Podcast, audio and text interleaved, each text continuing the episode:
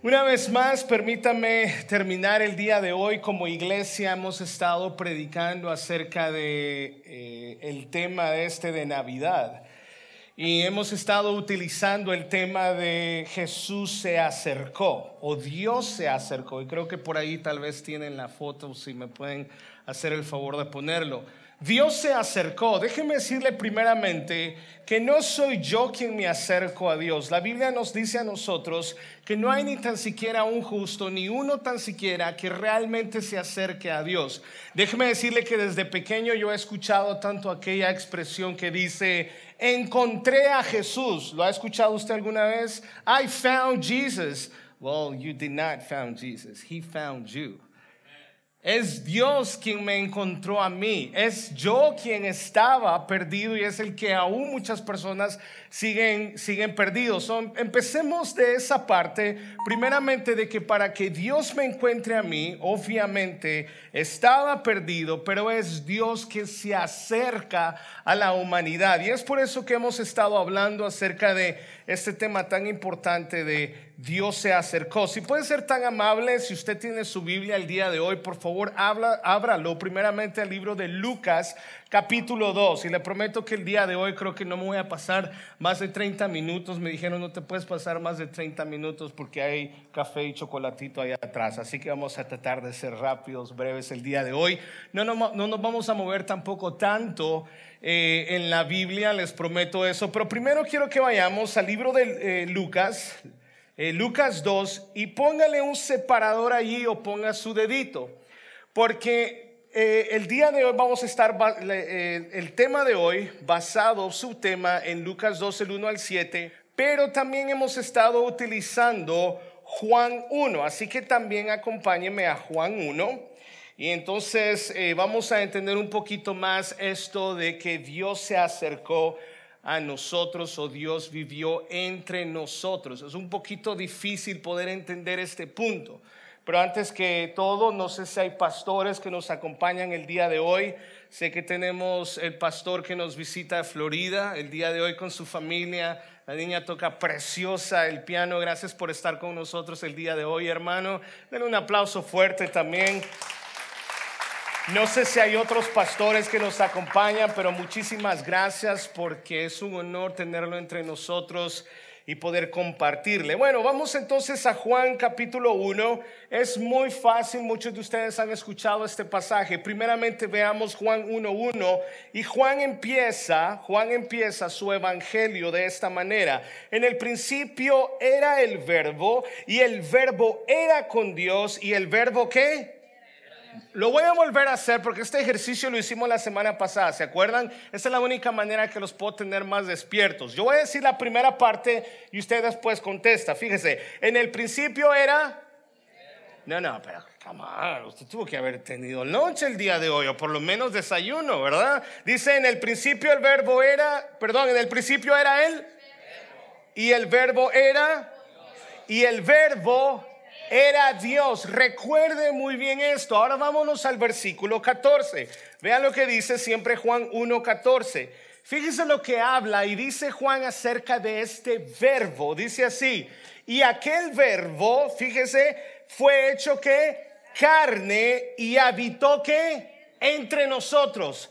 ¿Va usted captando la idea de que ese verbo habitó entre nosotros es increíble. Por lo menos a mi casa vienen algunas personas a visitar. Me siento súper honrado cuando estas personas vienen. Y déjeme decirle para los que no saben, me encanta el café. Y tomar en mi casa el café y que vengan a visitarme es hermosísimo. Pero es más precioso poder leer aquí en Juan que Dios habitó entre los hombres y sigue diciendo, y vimos su gloria Gloria como del unigénito del Padre, lleno de gracia y qué verdad. Ya hemos explicado qué significa esto del verbo o la palabra realmente que se utiliza es el logos. Y habíamos hablado de que Juan en este momento, Juan eh, le está hablando a dos tipos de grupos. Primeramente le está hablando a aquellos eh, los estoicos y está hablando acerca de los filósofos. Y los filósofos no podían explicar de dónde eh, todo eso que ellos veían, ¿verdad? Eh, había salido. Realmente ellos no eran aquellas personas como las de hoy que dicen que algo sucedió, explotó algo y sucedieron las cosas. Era un poco difícil para ellos. Cuando el ser humano no sabe explicar algo como esto, tiene que inventarse cosas. ¿No es cierto? Cuando alguien no puede explicar de dónde salió esta tierra, de dónde salimos nosotros, tienen que inventarse algo, pero Juan en este momento les está hablando a todos estos filósofos y les dice, hey, ustedes que se creen muy inteligentes, ese, pues ya que ellos no podían explicar de dónde venía esto, utilizan la palabra logos, que también podemos definirlo como razón. Y ellos no hallaban una manera de explicar esto y entonces utilizan la palabra razón. Y lo que Juan está diciendo es, esa razón, eso que ustedes no pueden explicar, o sea, el logos, la palabra se ha encarnado. Pero también Juan está hablando, eh, se está dirigiendo también a los judíos y está recordando a los judíos, a los judíos algo muy importante. Y es que los judíos entendían que la palabra o el logos es aquella palabra creadora como en el Génesis. ¿Cuántos han leído el capítulo 1 de Génesis y el 2? Y dijo Dios, sea la luz. ¿Y qué pasó? ¡Pum! Fue la luz. Y dijo Dios tal cosa. Y ¡pum! Apareció. Cada vez que Dios está creando algo, simplemente Dios tiene que decir, tiene que hablar y las cosas ocurren automáticamente así como Él quiere. Y cuando Juan está hablando de esto, está recordando a los judíos, hey, momento, también esa palabra, ese logos, ese verbo, esa acción se ha encarnado. Esa acción, esa palabra, ese verbo ahora es Dios en forma de un bebecito. Si usted se fija en Filipenses 2.7, dice, sino que se despojó a sí mismo, está hablando del verbo, está hablando de Cristo, tomando forma de siervo, hecho semejante a quién? A los hombres. Esto ya lo hemos explicado bastante en los últimos domingos. Si usted quiere saber un poquito más de esto, visítenos en nuestro canal de YouTube, visítenos en el podcast, visítenos en todo lo que estos muchachos nos han, hecho. Pero usted vaya a ver para entender un poquito más este punto del verbo. Ahora, no quiero detenerme mucho en eso.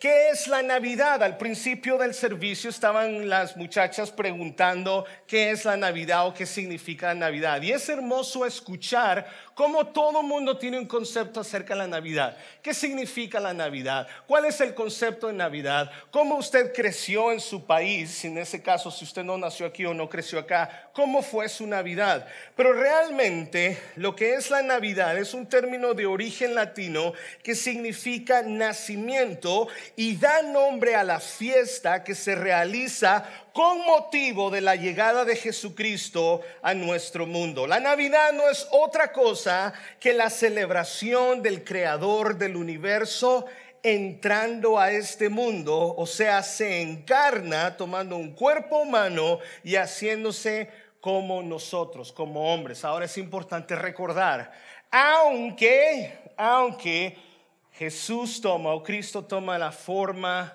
de, como la mía, no tan redondo, pero parecido a la mía, no dejó de ser Dios. No dejó de ser Dios. Y es importante recordar, ¿verdad? Cuando hablamos de Cristo es que es 100% Dios y que 100% hombre. Es importante recordar esto. Mi hermano querido, el día de hoy, o amigo, quiero, quiero dejarle solamente dos puntos el día de hoy. Le prometo, me quedan 20 minutos, aquí me van a decir cuando me queden 15 minutos. Primer punto que yo quiero que vayamos, vamos de regreso o vamos a Lucas, ¿verdad? Lucas 2. Muy bien, ahora que ya hemos más o menos entendido este punto del verbo, dice Lucas 2, aconteció en aquellos días que se promulgó un edicto de parte de Augusto César que todo el mundo fuese que Empadronado, muchísimas gracias. Este primer censo se hizo siendo Sirenio gobernador de Siria e iban todos para ser empadronados, cada uno a su ciudad. Y José subió de Galilea, de la ciudad de Nazaret, a Judea, a la ciudad de David, que se llama Belén, gracias, por cuanto era de la casa y familia de David, para ser empadronados con María su mujer, desposada con él, la cual estaba encinta. Y aconteció que estando ellos allí, se cumplieron los días de su alumbramiento y dio a luz a su hijo primogénito. Diga conmigo primogénito. ¿Qué significa qué? El primero. Entonces, si fue el primero, quiere decir que hubieron más hijos. Entonces quiere decir que dejó de ser virgen. Pero bueno, seguimos con el punto principal. Y dio a luz su hijo primogénito, lo envolvió en pañales y lo acostó en un pesebre. Y aquí está el meollo de la situación. El punto es porque no había lugar para ellos en el mesón. El primer punto que quiero que usted se lleve el día de hoy en este pasaje es de que el propósito de Dios se cumple siempre. ¿Me escuchó? El propósito de Dios se cumple, se cumple siempre. Hay un, hay un, um, un atributo, eh, creo que hace dos o tres meses atrás estudiamos los atributos de Dios. ¿Por qué razón? ¿Por qué lo estudiamos? Porque en un momento Jesús se acerca a la samaritana, ¿verdad? Y entonces la samaritana y Jesús eh, están teniendo una conversación y Jesús le dice algo muy importante. Le dice a la, a la samaritana, ustedes adoran a quien qué? A quien no conocen. Y estábamos hablando en ese tiempo de que muchos cristianos adoran a quien no conocen. Hay muchas personas que dicen que adoran a Dios, pero no lo conocen. El punto importante aquí es de que Dios, uno de mis atributos favoritos en esto de, de, conocer a Dios, es la soberanía de Dios. Dios es un Dios que hace lo que le da la gana, para que lo entendamos un poquito mejor. Vean lo que dice Isaías 46, 10. Yo se lo busco, dice, o yo se lo leo. Solo yo puedo predecir el futuro antes que suceda. Punto. Ojo con esto, ojo con esto. Fíjese lo que la Biblia dice. Solo yo puedo predecir el futuro antes que suceda. Nadie más puede decir lo que va a suceder. Nadie más puede dar una profecía que no, ya haya, no haya sido ya escrita. Y sigue diciendo Isaías, fíjese bien, todos mis planes se cumplirán porque yo hago todo lo que yo deseo. ¿Notó usted en algún punto allí que si Alex Rodríguez dice algo, que si profetiza algo, que si declara algo, sucederá? ¿Verdad que no lo dice? ¿Verdad que no habla de eso? La Biblia me enseña a mí que Dios hace lo que quiere cuando Él quiere. Y no solamente eso. Fíjense lo que Dios hace también con su palabra. La palabra logos también se utiliza o se puede definir rema y logos. En el, en el, Evangelio de Juan es una de las palabras que más se utiliza. Pero aquí cuando hablamos de la palabra de Dios, de la ley de Dios, estamos hablando en un sentido rema. Pero fíjese lo que dice Isaías 55, 11. Así será mi palabra que sale de mi boca, no volverá a mi vacía sin haber realizado lo que deseo y logrado el propósito para el cual lo envié. Mi hermano querido, primeramente, no importa lo que yo diga, no importa cómo yo ore, no importa lo que yo declare, no importa lo que yo confiese, si Dios quiere, si Dios no quiere, no sucederá. Y eso la iglesia tiene que tenerlo muy claro. Me estoy dirigiendo ahora a la iglesia. No importa lo que usted haga. Es más, usted podría ayunar y no necesariamente usted obtendrá lo que usted desea. El ayuno y la oración o la declaración o la confesión no es para torcerle el brazo a un Dios soberano. Jamás. Jamás. Yo no puedo hacer nada sin la voluntad y sobre todo el deseo de Dios. Yo puedo predicar, podría predicar 10 minutos, algunos de ustedes dirán gloria a Dios.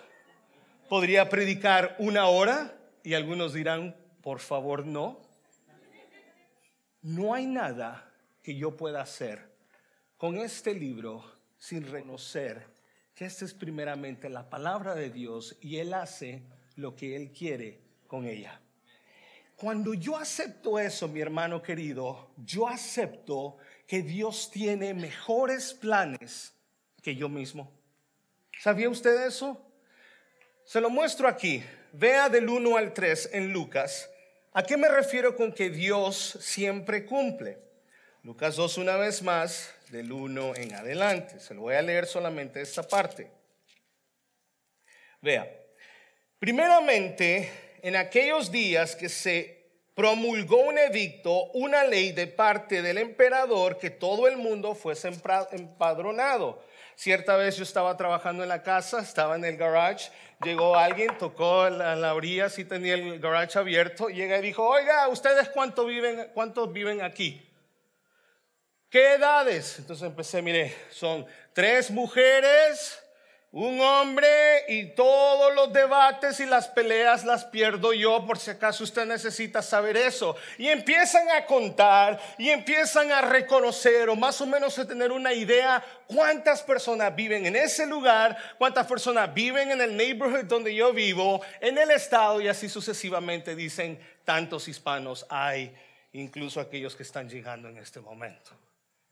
Esto es lo que estaba sucediendo en aquel tiempo. Lo que ocurre aquí es, primeramente, que estos censos, según los historiadores, eh, eh, sucedía cada 14 años. Cada 14 años, no todos los años o cada cierto tiempo que lo hacen acá. Tenía dos propósitos. Primero es conocer a la persona, saber cómo esa familia había crecido como hoy en día, pero lo segundo también es calcular los taxes, o sea, IRS. es como echar sal en la herida, ¿no? IRS. Pues yo nada más tengo dos, más los otros siete que tengo ya escondidos. Pero esa era más o menos una idea cómo el imperio trabajaba para más o menos saber cuántas personas sabían, pero también cuánto tenían que pagar de impuestos estas personas. Interesante que en ese tiempo María y José, ya María estando embarazada, se encontraba en Nazaret, no necesariamente en Belén. You get it? You're following me? Tough crowd today. Entre Nazaret y Belén se cree que había aproximadamente 70 millas. Hoy en día usted puede correr de esa ciudad a la otra, en Nazaret a Belén, en dos horas y media. En aquel tiempo más o menos se hacía dos días. Y con una mujer embarazada, tres. Aquí dijeron tres. Fue esta línea, no fui yo. En un camello BMW, tal vez un poquito más rápido pero la verdad es de que había mucho tiempo, hermanos, eran dos o tres días. María estaba embarazada, estaba a punto de dar a luz, pero hay algo muy importante. Fíjese, primeramente uno podrá decir, wow, la profecía en Miqueas 5:2 decía, "Pero tú Belén, pequeña para estar entre las familias de Judá, de ti me saldrá el que será Señor en Israel, y sus salidas son desde el principio, desde los días de la eternidad. Hmm. ¿Cómo es posible que la profecía decía que este Salvador tenía que nacer en Belén, pero María estaba en Nazaret? No podíamos mandar un Uber para llegar más rápido para que esta profecía se cumpliera. ¿Qué es lo que pasa? Bingo, IRS dice que todo mundo tiene que empadronarse y como María y José, descendientes de David, dijeron, we gotta go. You don't listen, you don't pay attention to the IRS, they'll come and get you. Lo van a encontrar. Dijeron, para que nos persigan, mejor nos vamos nosotros. El factor humano podría decir, qué coincidencia, ¿no? Cualquier humano dijo, ay, mire, qué coincidencia, mire qué cosas. No es coincidencia. Si Dios ya dijo que eso iba a suceder, no importa su criterio, no importa lo que diga el pastor, importa lo que dijo el profeta, si Dios ya lo dijo, Él hará. ¿Cuántas veces nosotros, usted y yo, utilizamos nuestras fuerzas, nuestros recursos para hacer lo que nosotros deseamos y pasamos por alto lo que Dios ya estipuló. Mi hermano querido, Dios y amigo, Dios ya había estipulado que no importara cómo usted o cómo ellos vieran la situación o lo que estuviera ocurriendo en ese momento, Dios iba a cumplir. Vea lo que dice el versículo 6. Y aconteció, eh, aconteció que estando ellos allí, quien María y José, se cumplieron los días de qué? Bingo, nació en Belén. Nació en Belén. ¿Vemos la mano de José? No. ¿Vemos la mano de María? No. ¿Vemos un camello que iba un poquito más rápido? No. Lo que vemos es el poder y la soberanía de Dios. Y si Dios desea hacer algo, lo hará exactamente como Él lo ha planificado. Mi hermano querido, si Dios ha prometido, Él hará. Si Dios prometió, Dios cumplirá. La segunda cosa que quiero que usted se lleve el día de hoy está en el versículo 7. Vean lo que dice el versículo 7. Y dio a luz a su hijo, primogénito, como lo decíamos al principio, y lo envolvió en pañales y lo acostó en un pesebre porque no había lugar para ellos en el mesón. Primeramente, mi hermano querido, es importante reconocer primero que cuando la Biblia dice envuelto en pañales, significa envolverlo en trapos o en un trapo. A mí me llama la atención cómo hoy en día esto, no es, esto no es una crítica. Las nuevas generaciones que están empezando a tener niños hacen un baby reveal, hacen un baby honeymoon. ¿Han escuchado ustedes de eso? Baby honeymoon. Baby honeymoon, luego un baby shower, luego no sé qué más. Un name reveal. Hacen de todo. ¿Saben por qué? Porque como padres deseamos lo mejor para nuestros hijos. Porque como padres estamos dispuestos a sacrificar eso y más. Sin embargo, me llama la atención que María no tenía eso y más. Tenía simplemente un trapo.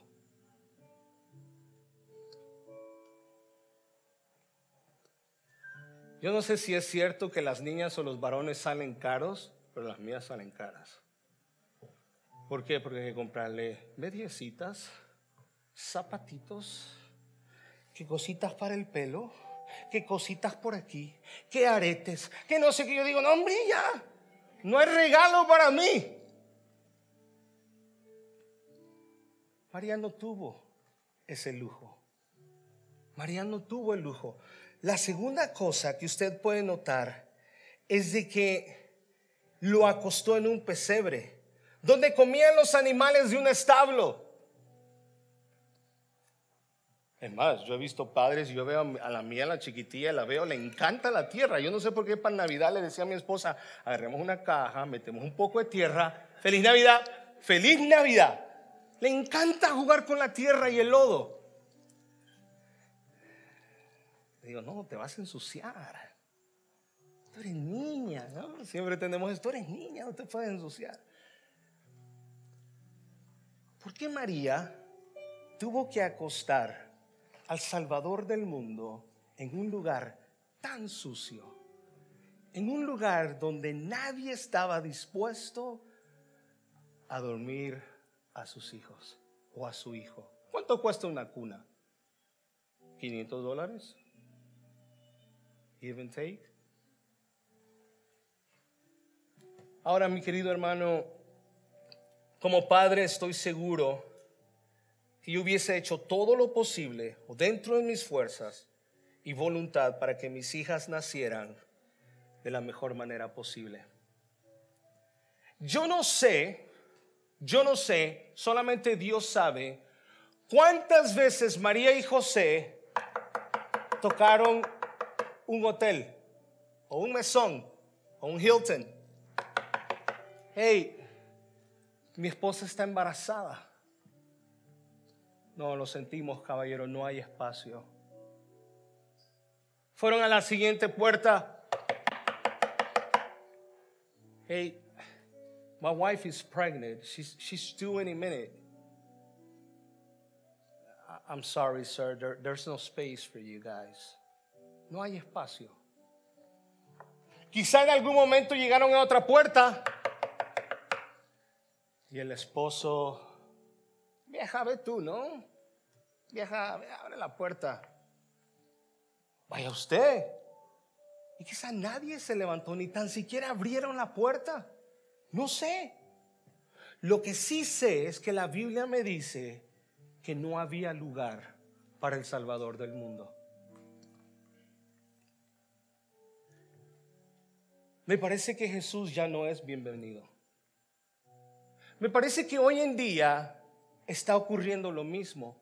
Me parece que Jesús está tocando puertas y nadie abre. Recuerdo cuando vine a este país, creo que fue más o menos por allí en 1988. Yo tenía uh, tanta edad. Yo estoy bastante joven. Es que si digo, algunos se van a sentir mal, ¿no?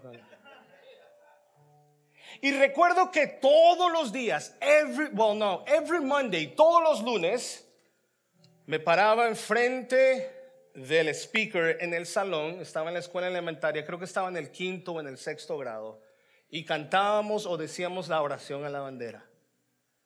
That was number one. Pero lo segundo que hacíamos era una oración. Empezábamos el día con una oración. We would start the day with a prayer. Porque Jesús tenía espacio en las escuelas en ese tiempo. ¿Sabe qué? Ya no hay espacio para Jesús en las escuelas. Nuestros hijos no pueden llevar una Biblia a las escuelas. Nuestros hijos no pueden orar dentro de otro grupo en las escuelas. Es más, usted no puede hablar a otro compañero acerca de Jesús. Es más, la última vez que se celebró el día de la oración, por allí ciertos líderes, cada vez que era el día nacional de la oración, se hacía una oración. Hoy dijeron, no vamos a orar, vamos a hacer otro tipo de oración. Jesús no tiene espacio en el gobierno. Jesús no tiene espacio en las escuelas. Más bien Jesús ha sido reemplazado por escopetas. Jesús ha sido reemplazado en nuestros hogares. Jesús ya no tiene espacio en nuestros hogares. ¿Recuerda usted la última vez que Jesús tocó la puerta de su casa? Mi pregunta es, ¿le abrió? ¿O pasó Jesús de largo? Como pastor escucho todo el tiempo, pastor, no tengo tiempo. Eso es lo que más escuchamos. Como pastor, hermano, no lo veo en la iglesia. Bien, aquí no tengo, no tengo tiempo, pastor.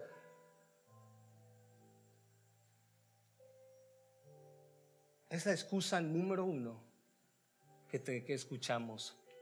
Jesús no, Jesús no tiene tiempo ni tiene espacio en nuestra agenda dio a luz a su hijo primogénito, lo envolvió en pañales y lo acostó en un pesebre porque no había lugar para ellos en el mesón. Como conclusión, mi querido amigo y hermano, todo lo que Dios hace es perfecto y su palabra no regresará vacía. Amén. Todo lo que Dios hace es perfecto y su palabra no regresará vacía. Usted ya no está en Nazaret. Usted ya no está en Nazaret. Usted se encuentra en este momento en Raleigh. Usted no vino en camello, espero que no. Y si vino, espero que lo haya estacionado bien allá afuera. No hay ninguna ley, no hay nada que dijo, tenés que venir. Bueno, los actores sí, porque como le hacíamos, ¿no? Más Jesús tenía que venir, Chubito tenía que estar aquí. Pero ¿sabe una cosa? No es accidente que usted esté acá. No es casualidad. Es que tenía que traer el café. Dios hace, Dios hace lo que Él quiere y en el momento que Él quiere. Sí, no está en Nazaret, pero está en un lugar donde el Salvador está tocando a su puerta.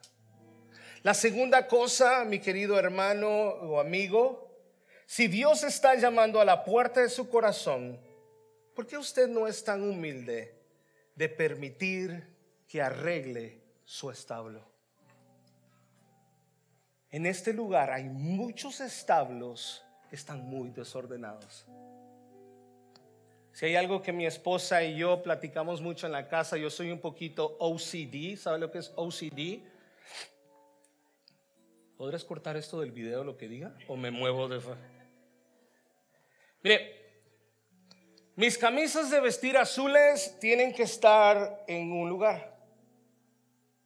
Mis camisas polo de cierto color tienen que estar aquí. No digas que no, no digas que no, no me juzgues. Hoy en día esto está de moda. You can't judge me. Yes, I can. Es bíblico. Venga los miércoles, le vamos a enseñar. Mi esposa me dice, no, hombre, muy especial que eres. No sé lo que sucedió esa noche. No sé si fue que había frío. No sé si se escuchaba. No sé. Pero yo sé que esa noche ese establo huelía a salvación. Y hay muchos establos aquí que necesitan hueler a salvación. Porque cuando el Salvador nace en nuestros corazones, arregla absolutamente todo. Arregló mi establo. A veces me salgo, ¿verdad? Pero Dios vuelve con su amor y misericordia y vuelve a arreglar mi establo. Dice Hebreos 3:15, si ustedes oyen hoy su voz, no endurezcan el corazón como sucedió en la rebelión. Querido amigo o hermano, ¿hay espacio para Dios esta Navidad y en las venidoras? Decía Tere, los miércoles tenemos unos estudios increíbles. Usted tiene que conocer los maestros que tenemos que que manejan todo el material. Si una cosa que nosotros creemos mucho en nuestra iglesia es la educación, es una de las visiones que el Señor nos ha dado, educación, educación, educación, educación, educación bíblica. Decía Tere, empecemos el año bien. Yo voy mes y medio al gimnasio y como verá, en diciembre ya nada.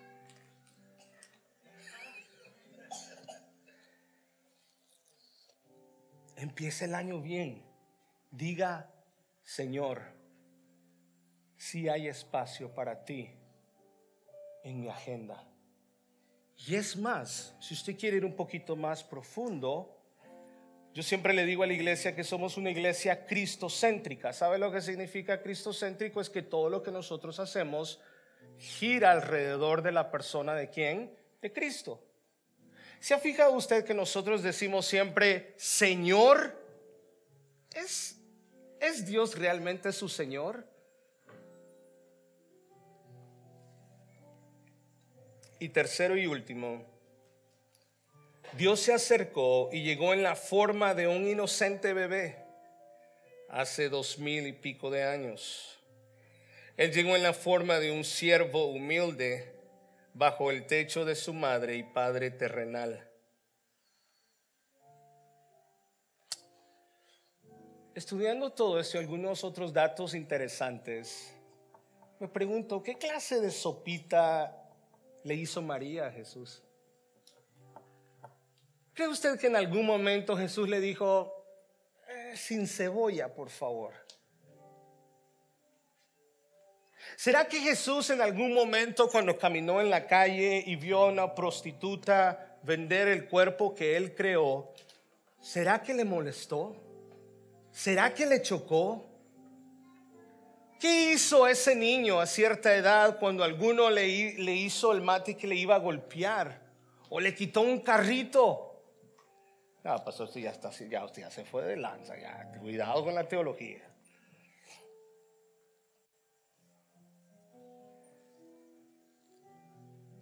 Hay algo que le recuerdo a los jóvenes, y bueno, en nuestra iglesia, todos aquellos miembros les recuerdo. Estoy cansado de que pongan a un Jesús como un wimpy Jesus.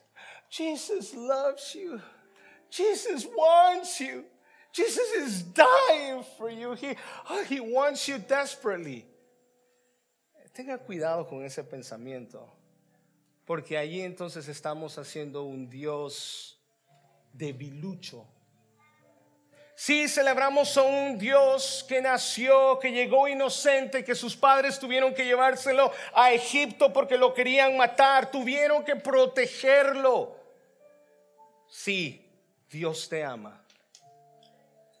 Pero mi hermano y amigo, la próxima vez que veamos a Cristo venir, ya no va a venir en forma de un bebé. Ya no vendrá en pañales. Ya no vendrá llorando.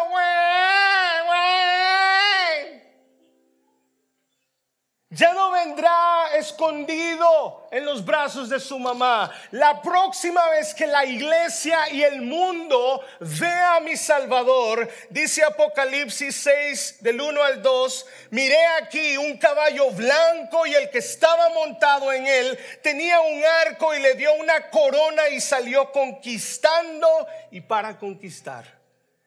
La próxima vez que usted vea a Cristo, según Apocalipsis 19:11, dice, vi en el cielo abierto y he aquí un caballo blanco y el que lo montaba se llamaba fiel y verdadero y con justicia juzga y hace y juzga en la guerra. The next time we see Jesus, he's not going to be that baby. Viene a juzgar. Viene a juzgar tu establo viene a juzgar el tiempo que como cristiano tuviste ante Él. Si hay algo que dijo uno de mis predicadores favoritos fue, ¿sabe para qué son buenas las redes sociales? Facebook, Instagram. Aquí ya, ya, ya estamos algunos como que, this is uncomfortable, Pastor. This is not the gospel. Yes, indeed, it's the gospel. I got to give you the bad news before I give you the good ones. Instagram, Facebook, ¿cuál es el otro, Joey? No te hagas. YouTube, TikTok, TikTok, TikTok. ¿Cómo se llama? Será el sereno. ¿Sabe qué? ¿Sabe qué nos muestran estos? Que en el día de juicio no tendremos ninguna excusa para decirle al Salvador, no tuve tiempo. No tuve tiempo para orar, no tuve tiempo para asistir a la iglesia. Yo tengo aproximadamente el 20% nada más en mis redes sociales a la iglesia. I wonder why.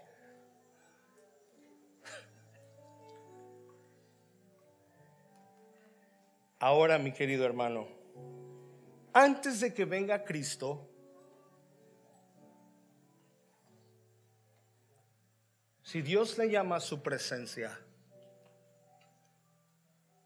si Cristo no viene mañana o el próximo año, como algunos se ríen, y usted muere antes, la próxima vez que usted abra los ojos, usted verá el rostro del Salvador. Y él solamente puede decir dos cosas. The next time we see Jesus again, if he does not come before we died, if we die tomorrow, if we die in a week, or a year, or 10 years, or 20, or 30, or 40, 60. Cuando usted abra los ojos, usted verá el rostro del Salvador y le dirá, bien buen siervo, fiel. Sobre mucho, perdón, sobre poco ha sido fiel. Entra al gozo de tu Señor. O la segunda expresión que el Salvador puede utilizar es, ¿y tú quién eres? Apartados de mí, no los conozco. The next time, the next time you see Jesus, there's going to be two expressions. Number one, hey, faithful. Let's let's have a party, a spiritual party, okay? Or the question can be, who are you? Y dice la Biblia que allí será el crujir de dientes. Dios hoy está tocando. ¿Cuál es tu respuesta? What's your answer today? There's no space for you. ¿Está Dios? ¿Tiene Dios el tiempo? ¿Tiene Dios su atención el día de hoy? Padre, te damos las gracias. Te damos las gracias, Señor, porque hoy recordamos el mejor regalo, el mejor regalo para nuestras vidas.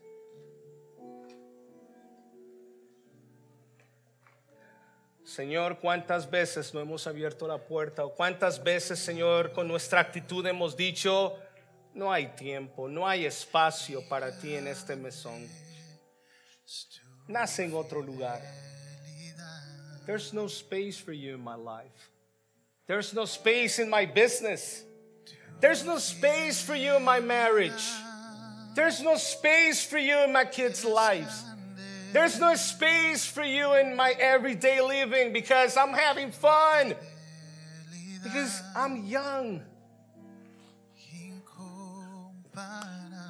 Mi querido amigo, si usted no conoce a Cristo, si usted sueña con abrir sus ojos en algún momento después de su muerte y que la expresión del Salvador sea bien, buen siervo. Para aquellos que nos están viendo el día de hoy, les recordamos siempre que tenemos nuestro sitio web, iglesiabautistalarroca.org. Si usted desea orar con nosotros o que nosotros oremos por usted, por favor déjenos saber, nos escríbanos. Si usted está aquí el día de hoy, que no es un accidente, por favor, desea hablar con nosotros, déjenos saber también. Nos puede llamar, nos puede escribir. Mientras la iglesia ora, por última vez voy a pedir a mi esposa y mis hijas que pasen al frente. Padre, gracias. Bendito Dios, oh grande es tu Gracias, Padre, por la salvación de nuestra vida, de nuestra alma. Gracias, Señor, porque seguro estoy que no es por mis propios méritos, porque no hay nada que yo pueda hacer para alcanzar salvación. Porque sabemos, Señor, que el regalo de la salvación no se pierde, sino que depende absolutamente de ti.